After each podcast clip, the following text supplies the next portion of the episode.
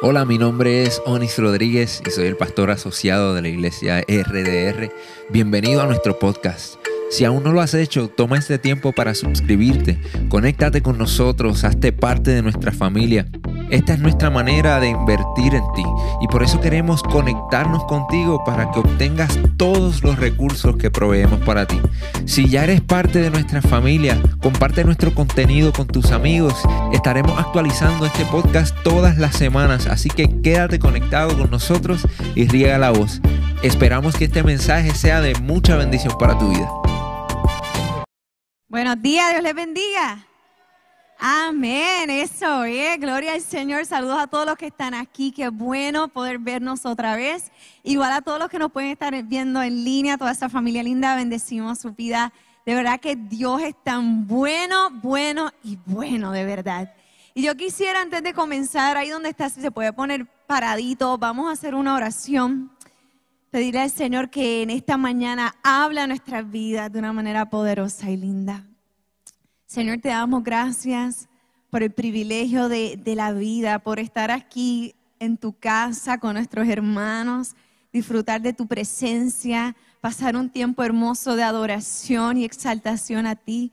Y ahora te entregamos nuestro corazón, que tú nos hables de una manera fresca, nueva Padre, trabaja en nuestras vidas. En el nombre de Jesús. Amén y gracias. Amén, amén. Pueden tomar asiento. Hoy el Señor ponía en mi corazón este mensaje que, que, habla sobre la renovación de la mente, de reajustar nuestra mente. Y cuando nosotros reajustamos o ajustamos algo, estamos arreglándolo para ajustar lo que funcione porque muchas veces se, salen de sitio, dejan de funcionar, pues hay que darle mantenimiento y reajustar ciertas cosas. Porque si no va a llegar el momento que va a dañarse. Nosotros, ¿verdad? Que tenemos carro cuando vamos manejando y nos prende la luz de check engine, tenemos que llevarlo al mecánico, ¿verdad? O arreglar porque no podemos esperar que luego pase algo peor con el vehículo. Y una vez, Onis y yo veníamos, eso hace como ocho años atrás, nosotros teníamos un carro Toyota, Corolla, de esos que decían que no te dejan en la carretera. ¿Se acuerdan Fajardo? Porque la familia de mi esposo es de Fajardo.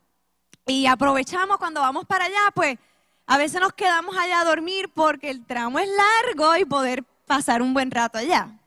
Pero ese día teníamos algo el día antes temprano, pues aprovechamos el día completo y venimos para Guadilla como a las 12 de la madrugada, era tarde, cuando estábamos pasando por, bueno, en el primer servicio hubo división entre esta pregunta que voy a hacer. ¿Dónde está la cara del indio? Muchos dijeron, Isabela, quebradillas. Pero era ahí, en la cara del indio. En Isabela, mira, por ahí el pastor dice, veníamos manejando y veníamos los más tranquilitos, era de madrugada y esa área ahí siempre como que es oscura, ¿verdad? Y, dicen por ahí que hay una viuda o alguien caminando. So, siempre que paso por ahí, estoy como de noche yo, Señor, que no se me aparezca tener que pasar esa situación. Y al igual que, que esta carro, ¿verdad? Máquina, nuestra mente necesita que estemos constantemente verificándola, ajustándola, reajustándola, renovándola, cambiándola, porque si no va a llegar el momento que también, al igual que todas las máquinas que hay que darle mantenimiento, si no estamos constantemente renovando nuestra mente, va a llegar el momento en que ella va a dejar de funcionar o va a traer muchos problemas difíciles a nuestras vidas. Nuestra mente es un campo de batalla. Y eso lo vemos a menudo. Aún la gente que no son cristianas ven que hay libros, eh, podcasts, grandes comunicadores que hablan acerca de la batalla de la mente de la gente. Y también muchísimos cristianos que escriben libros. Uno de ellos es mi favorito, un libro de mis favoritos que es La batalla de la mente de Joyce Meyer, que es un best seller. O sea, esto es algo que mucha gente cristiana y no cristianas han entendido que nuestra mente es un campo de batalla, que está constantemente siendo atacado. Yo recuerdo que cuando yo tenía 18 años, jovencita, empezando a vivir, empezando a la universidad, comencé a experimentar una depresión, pero bien, bien fuerte. Depresión que luego se convirtió en ansiedad. Y pasé por, por muchos años viviendo por, con pensamientos como no soy suficiente. Eso era algo que se me metía en la mente. Diane, tú no eres suficiente, no vas a llegar a ser nadie en la vida. Y estaba constantemente ahí bombardeándome otros pensamientos de que soy buena en muchas cosas, pero no soy excelente en nada. El enemigo me los ponía ahí, yo, yo no soy buena, yo soy buena en muchas cosas, pero yo no soy excelente en nada. Otro miedo al rechazo, a la traición, inseguridades de lo que yo misma hago hasta hoy mismo. La gente a veces me ve aquí y dice, ay, Diane, para ti es tan fácil hablar al frente, yo me muero. Y yo le digo, ¿qué qué? Yo me quiero morir cada vez que me paro aquí. Me tiembla todo y tantas cosas que me pasan por la mente, como que no, quizás te va a salir mal, no vas a hablar las palabras bien. Constantemente una batalla.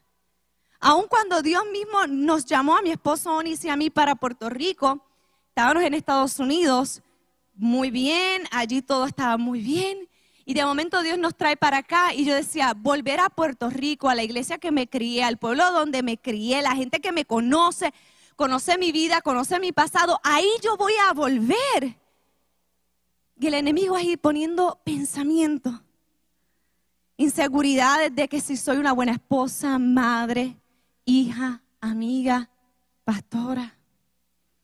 Y quizás en esta mañana tú no estés pasando por, por esto en particular, pero sí hay una batalla en tu mente porque cada uno de nosotros somos bien diferentes, somos un mundo aparte y yo no sé por qué batalla tú estás luchando en tu mente.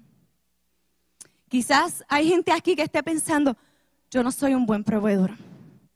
Yo no sé cómo echar para adelante mi familia. Quizás hay otros que están pensando, a mí nadie me va a amar.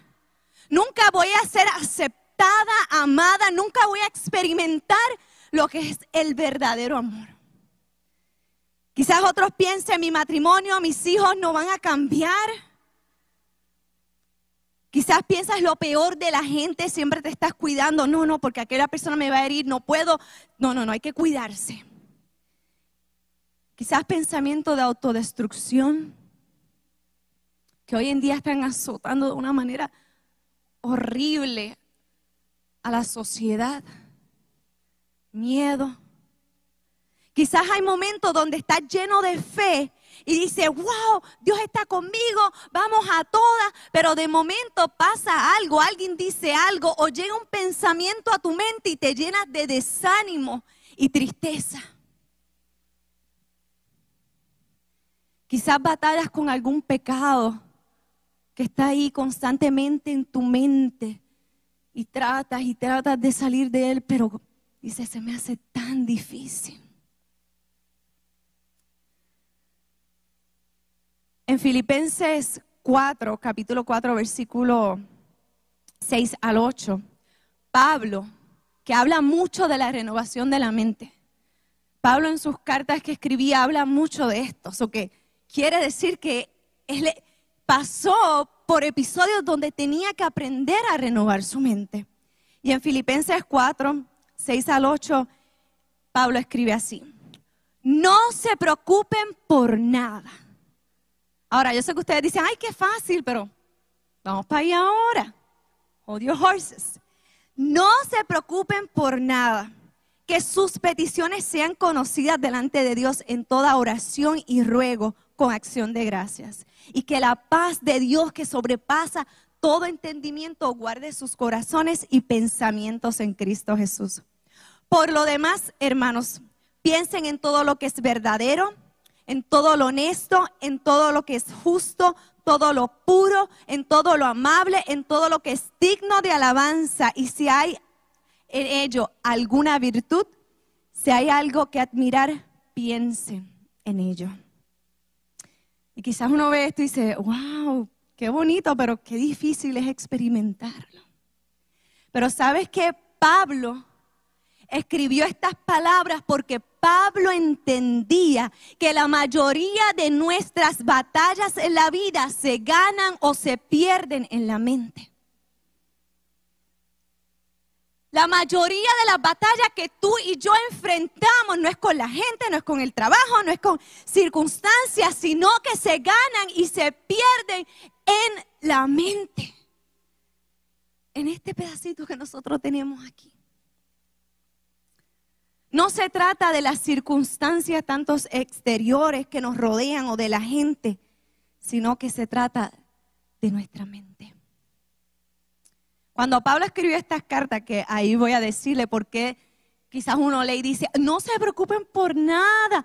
Ay, pues eso es fácil porque Pablo, él era el gran evangelista, el que escribió tantas cartas del Nuevo Testamento, pues para él era muy fácil decir que no se preocupen por nada, porque él era Pablo.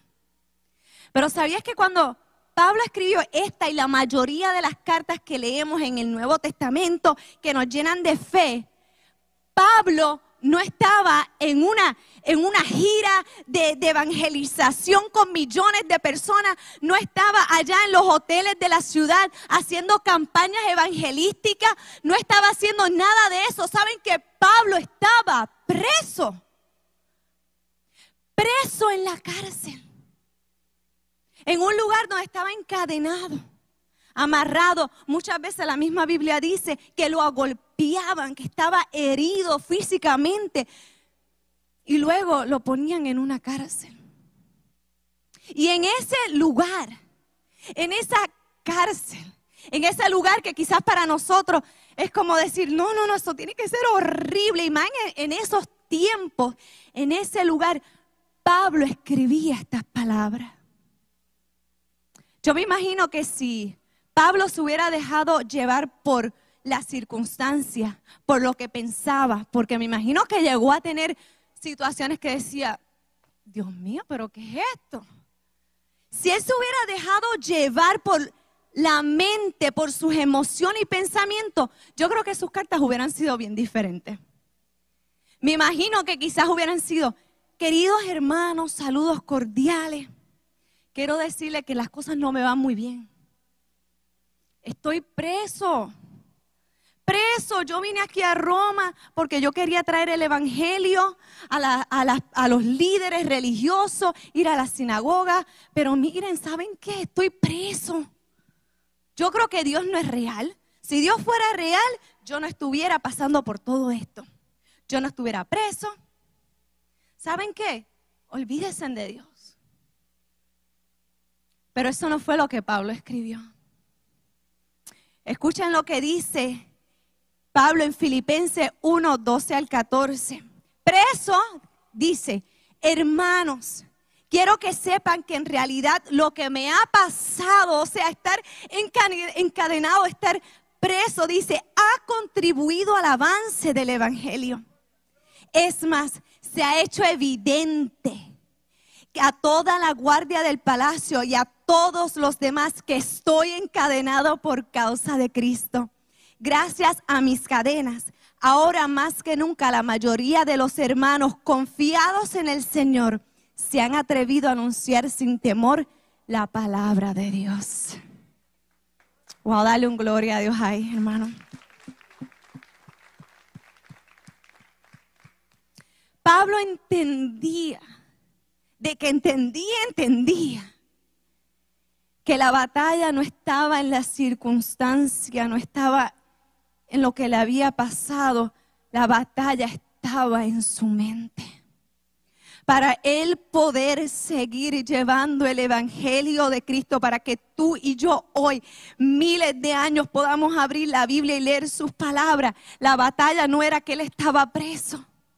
La batalla era aquí en su mente. Él entendía, esta es mi responsabilidad. Dios está conmigo y no hay enemigo, no hay diablo que pueda apartarme de lo que Dios está haciendo en mi vida y a través de mi vida.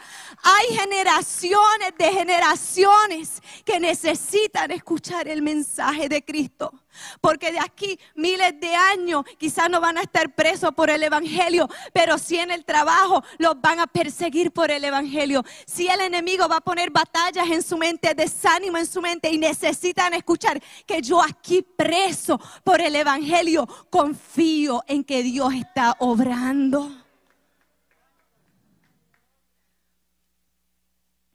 Muchas veces nosotros los seres humanos Perdemos la fe porque nos desanimamos, porque no vemos las cosas como nosotros esperamos. Ay, yo estudié tal bachillerato, tres maestrías, dos doctorados y ahora mismo no estoy trabajando en lo que estudié.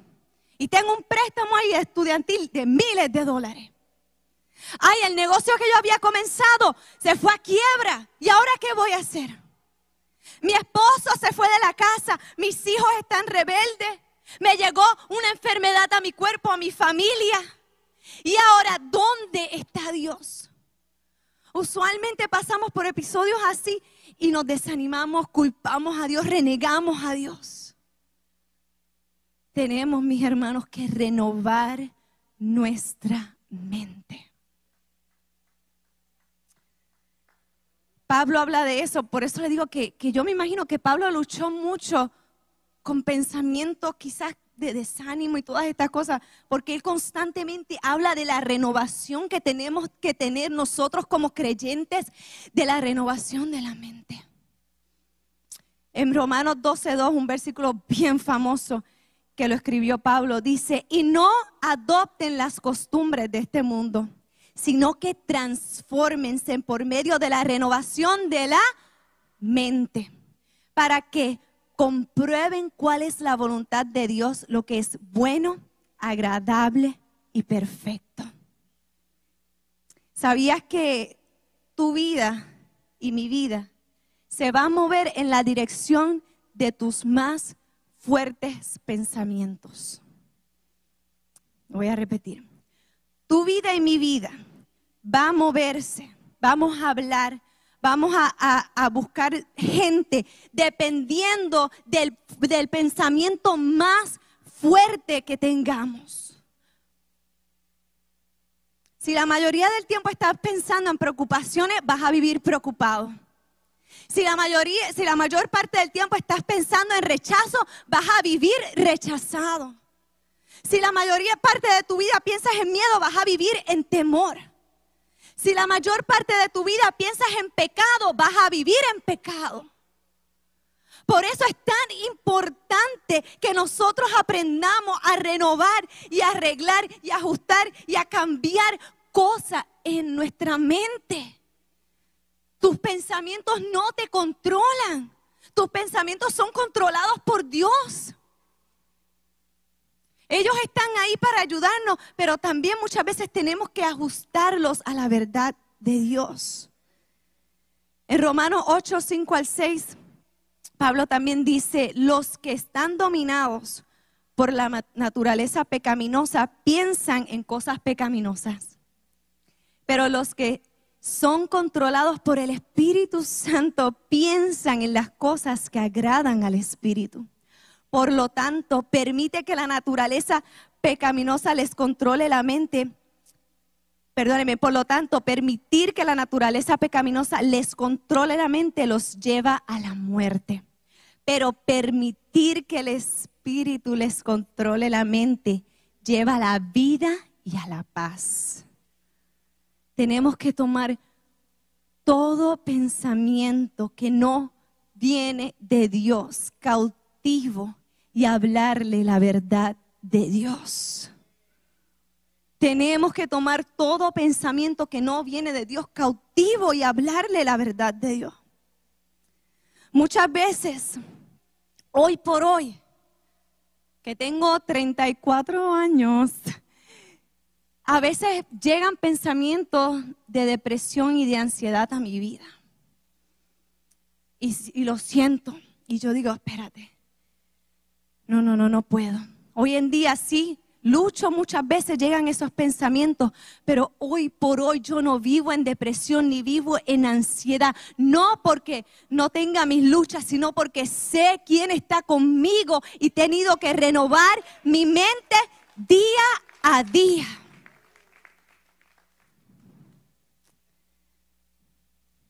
Tenemos que recordar lo que Dios dice. ¿Sabías que Satanás, o sea, tu enemigo y mi enemigo, está constantemente buscando la manera de destruirnos?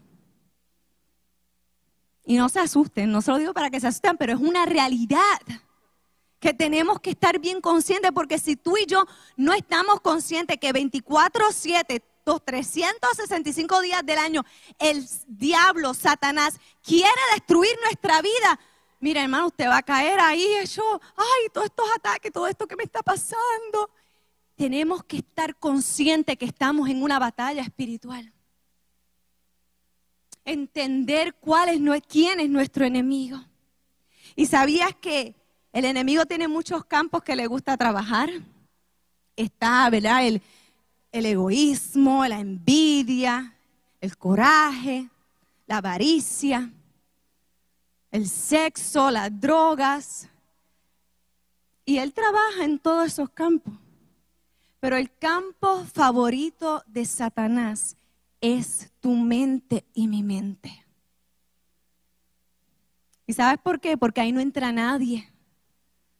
Lo que tú y yo pensamos en nuestra mente, nadie lo sabe.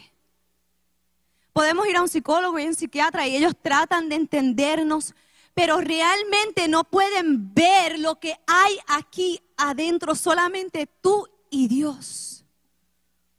Y por eso ese lugar es favorito del diablo. Él, ahí es que él dice, aquí es que yo voy a, poner las armas más fuertes porque aquí nadie sabe de lo que está pasando, lo que esta persona, este hombre está atravesando, lo que él piensa, nadie más lo sabe, esa lucha es interna de él. Y ahí él trabaja y por eso mis hermanos le digo, tenemos que estar conscientes que el enemigo está constantemente atacándonos para nosotros poder estar preparados. ¿Qué tú y yo podemos hacer para enfrentar estos pensamientos que constantemente destruyen al ser humano. Uno, cuando te llega un pensamiento, reemplázalo con la verdad de Dios. ¿Qué Dios dice? ¿Qué es lo que Dios dice de mí? ¿Qué es lo que Dios dice de este pensamiento? Que yo no sirvo, que yo no valgo nada. Déjame ir a la Biblia, déjame ver. ¿Qué Dios dice de esto? Ah, no, espérate, Dios me dice que yo soy linaje escogido, creación santa. Espérate, eso no es lo que yo soy. Que yo no tengo un futuro, que yo voy a vivir solo, sola, si la palabra dice en Jeremías, que Dios me ha dado un futuro y una esperanza que mis pecados, yo he hecho demasiadas cosas negativas. No hay nada que, ay Dios mío, no hay nada que Dios pueda hacer para ayudarme. ¿Sabes qué? En Juan 3, 16 dice que porque de tal manera amó Dios al mundo que envió a su único hijo para darnos la salvación. A la palabra. Reemplaza esos que tú sabes que no son de Dios, que es el mismo Satanás que quiere destruirte. Reemplázalo con la verdad de Dios. Yo compartía eso con, con un amigo esta semana que me decía que se sentía atacado por desánimo. Y yo le decía, mira, yo he estado ahí. Yo he estado en días que yo no quiero saber de nada ni de nadie, que el desánimo me atormenta, pero tengo que reconocer que estoy siendo atacada. No es decir, ay, no, no, pues estoy pasando por una depresión y esto se acabó. No, no, no, tienes que reconocer que sí estás siendo atacado. Pero tú y yo tenemos las herramientas y es la verdad de Cristo. ¿Y cuál es la verdad de Cristo? Su palabra. Pasar tiempo con Dios por eso le digo, le decía que en lo que más piensa tu mente, ahí se va a dirigir tu vida. Tienes que leer más la Biblia, la palabra del Señor. Yo hago mucho, ¿saben qué? pongo versículos bíblicos en, a veces en la oficina, en la casa, en el cuarto. Pongo lo que Dios dice. Porque a veces cuando llega un pensamiento negativo y yo sé que no viene de Dios, yo, ah, espérate, todo lo puedo en Cristo que me fortalece. No, vamos para adelante, olvídate. Tenemos que estar constantemente recordándonos cuál es la verdad de Dios y lo que Dios ha dicho de ti y de mí. Pasa tiempo con Dios. Ora con el Señor y orar no es otra cosa que hablar con Dios. Mientras vas en el carro, mientras estás en tu trabajo, en la oficina, tienes que tomar una decisión. Señor, alúmbrame. Habla con Dios. No es una ciencia, es una amistad. Él está ahí contigo, habla con Él. Cuando llega un pensamiento, reemplázalo con la verdad de Dios. Habla con Él. Segundo, haz lo que tú puedes hacer. Dios es todopoderoso, pero también está en nuestras manos cambiar esa manera de pensar. Tenemos que decir, Señor, yo voy a hacer lo que yo puedo hacer. Tú tienes el poder de obrar de una manera sobrenatural, pero yo tengo que creer. Yo no puedo sentarme aquí y pues, Señor, a llorar, a que tú hagas algo. No, no, no, mis hermanos. Mira, cuando Pablo, en una, ¿verdad? De sus momentos, estaba con su compañero Sila en la cárcel.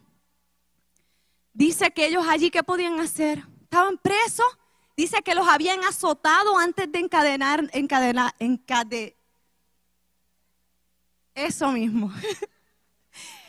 antes de ponerle las, las cadenas, dice que ellos estaban ahí presos, no podían hacer nada, no podían moverse, pero sí entendían que podían alabar a Dios.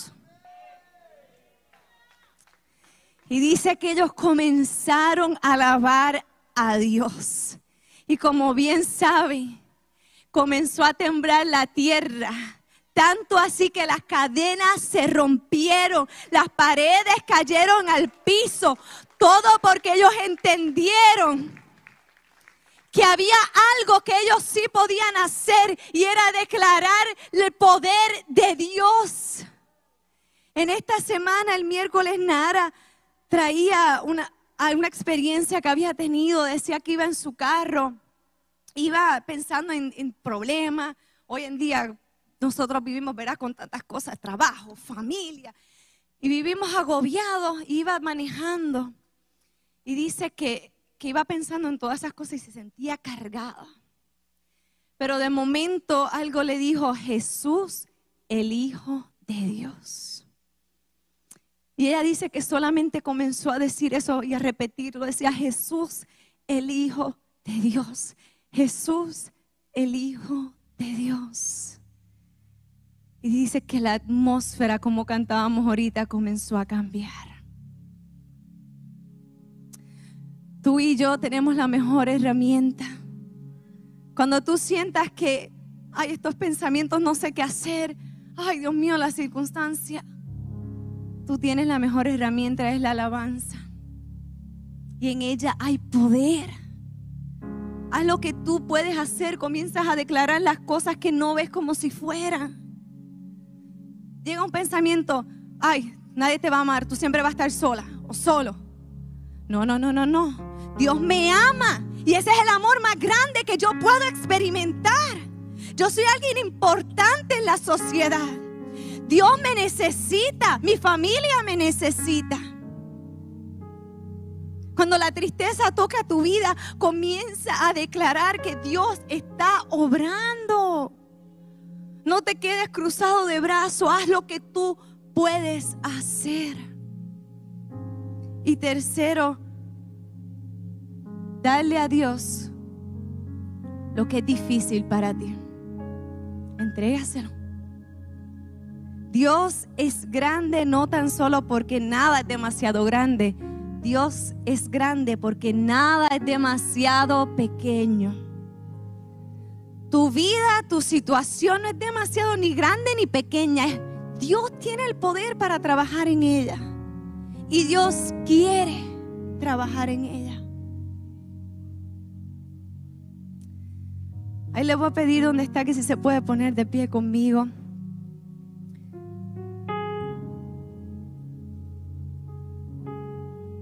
Y cierre sus ojos ahí donde estás.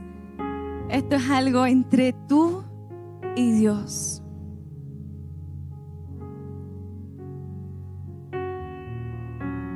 ¿En qué se está enfocando tu mente en este tiempo?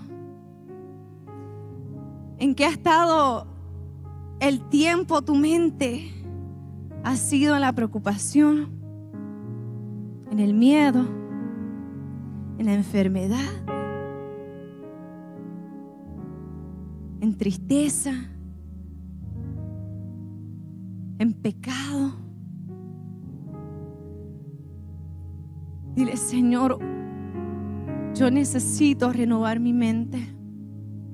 Yo quiero renovar mi mente. Ajusta, desajusta, cambia. Señor, pensamiento que no viene de ti. Hoy voy al mecánico de Jesucristo. Hoy, Señor, mi check engine ya no va a dejar de alumbrar, va a dejar de alumbrar porque quiero renovar mi mente. Toma control, Señor, de nuestros pensamientos. Toma control. Dile, Señor, toma el control de mis pensamientos. Tú sabes tus pensamientos. Dile, Señor, el miedo financiero. El miedo a estar solo o sola. Algún pecado que, que ha estado ahí en mi mente presente todo este tiempo. Señor, yo te lo entrego, te lo entrego, te lo entrego hoy. Jesus. Señor, te doy gracias por esta mañana tan poderosa. Gracias, Señor, porque estás renovando nuestras mentes. Te pido, Señor, que sigas trabajando, que nos llenes, Señor, de, de la verdad tuya, de lo que tú dices de nosotros. Que podamos estar firmes cuando llegue un pensamiento que no viene de ti. En el nombre poderoso de Jesús lo echamos fuera. Llénanos de autoridad, de dominio propio, de poder, Señor, para estar listos para la batalla para comprender que nuestro enemigo está constantemente tratando de destruirnos, pero ya nosotros estamos un paso al frente porque la victoria es nuestra. El diablo es un mentiroso. Él trata de decir que no, que Cristo no ha resucitado, que no es verdad. Pero ya nosotros cantamos, declaramos, creemos y vivimos en la victoria de nuestro Señor Jesucristo y atamos todo pensamiento carnal que no viene de Dios, cautivo, bajo el nombre poderoso de Jesucristo. Se va. Se va. Mentes libres, Señor una abundancia de paz, una abundancia de gozo, una abundancia de dominio propio, una abundancia de amor. En el nombre de Jesús. Y si hay alguien en esta mañana que nunca ha tenido una relación real y verdadera con Cristo, ¿Sabías que Dios te ama tanto? Quizás has escuchado de Dios y naciste escuchando de Dios, pero nunca realmente has experimentado el amor de Dios. Él te amó tanto que envió a su único hijo a dar su vida por ti y por mí. Jesús, el Hijo del Dios viviente vino a este mundo por amor a ti. por amor a ti. Y si en esta mañana tú sientes que Dios está tocando tu corazón, no te vayas de este lugar sin que podamos hablar contigo. Queremos orar contigo. Es la decisión más importante y más hermosa de tu vida, te lo aseguro. Dios te ama. Y Dios está contigo. No estás solo. Ahí donde está, disfruta de la presencia de Dios. Adora al Señor Jesús. Gracias por conectarte con nosotros. Si este mensaje ha sido de bendición para tu vida, te voy a pedir tres cosas. Primero, Hazte parte de nuestra familia. Suscríbete a nuestro podcast y conéctate todas las semanas con nuestro contenido. Número 2. Comparte nuestro contenido con tus amigos. Y número 3. Considera la posibilidad de asociarte con nosotros. Si Dios ha impactado tu vida a través de este ministerio, ayúdanos con tus donaciones a continuar bendiciendo a mucha gente. Lo puedes hacer yendo a iglesiardr.com diagonal donaciones.